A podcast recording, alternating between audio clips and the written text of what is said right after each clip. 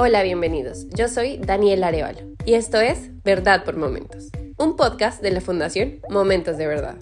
Hola, bienvenidos. Es un placer tenerlos acá. Significa que no se han aburrido de nosotros y nos hace muy, muy, muy felices. Y hoy vamos a hablar de algo muy rápido y puntual. Y es por qué dar consejos es tan fácil, pero seguir nuestros propios consejos tan difícil.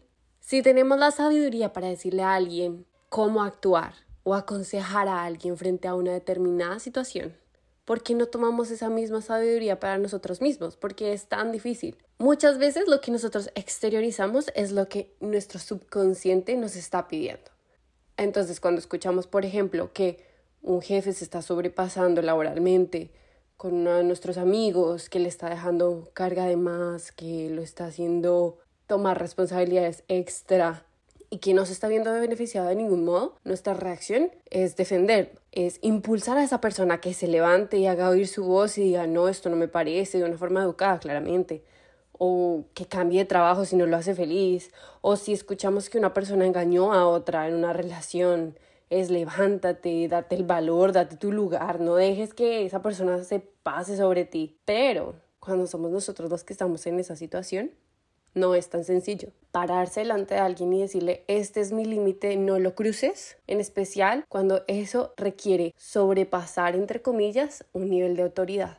Y esa autoridad puede ser laboral, emocional, familiar. Decirle a nuestros papás, hey, este es mi límite, no lo pases. O decirle a nuestra pareja, no me siento cómoda con esto, para. Y aún más a nuestro jefe o a nuestros compañeros de trabajo decir, la verdad es que esta situación me está generando estrés, no me está dando paz o siento que está sobrepasando el nivel que requiere, no es nada sencillo. Aconsejar a otros es mucho más fácil porque no recae en nosotros la responsabilidad de asumir las consecuencias de ese consejo. En nosotros no recae la tusa que le dará a la persona cuando termine la relación. En nosotros no recae el quedarse sin trabajo. Y eso que estoy poniendo escenarios pesimistas, porque la mayoría de las ocasiones cuando nos levantamos y luchamos por nosotros mismos, los resultados son positivos. Y es que las personas no conocen lo que nosotros estamos viviendo. A veces las personas actúan no de una forma mala o negativa, sino en base a la ignorancia, a lo que ellos creen que la otra persona está sintiendo. No son conscientes que hay ciertas circunstancias en las que aún no lo hacen sentir cómodo o que no son conscientes del daño que podrían estar causándole a una persona. Hay otras circunstancias totalmente opuestas en las que no solamente son conscientes del daño, sino que buscan hacerse lo peor a la persona.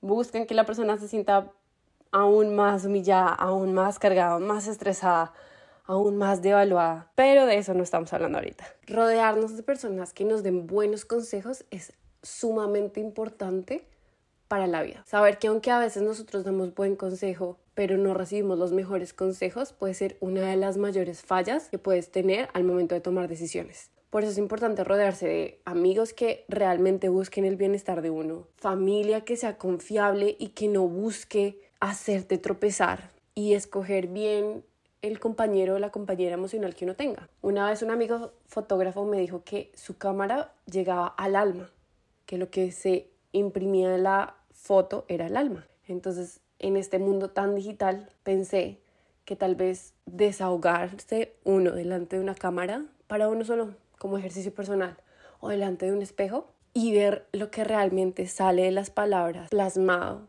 en tus facciones físicas puede ayudar a entender lo que realmente está pasando. Entonces, hablarte en el espejo, hablarte delante de una cámara y decir, estoy enojada porque esta persona usó esta situación para que sucediera esto. ¿Cómo me sentí?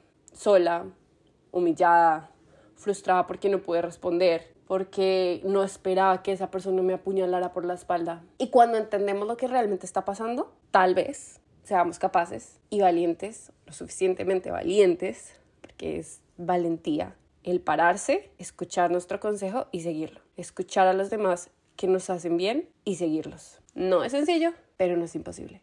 Y los resultados pueden ser maravillosos.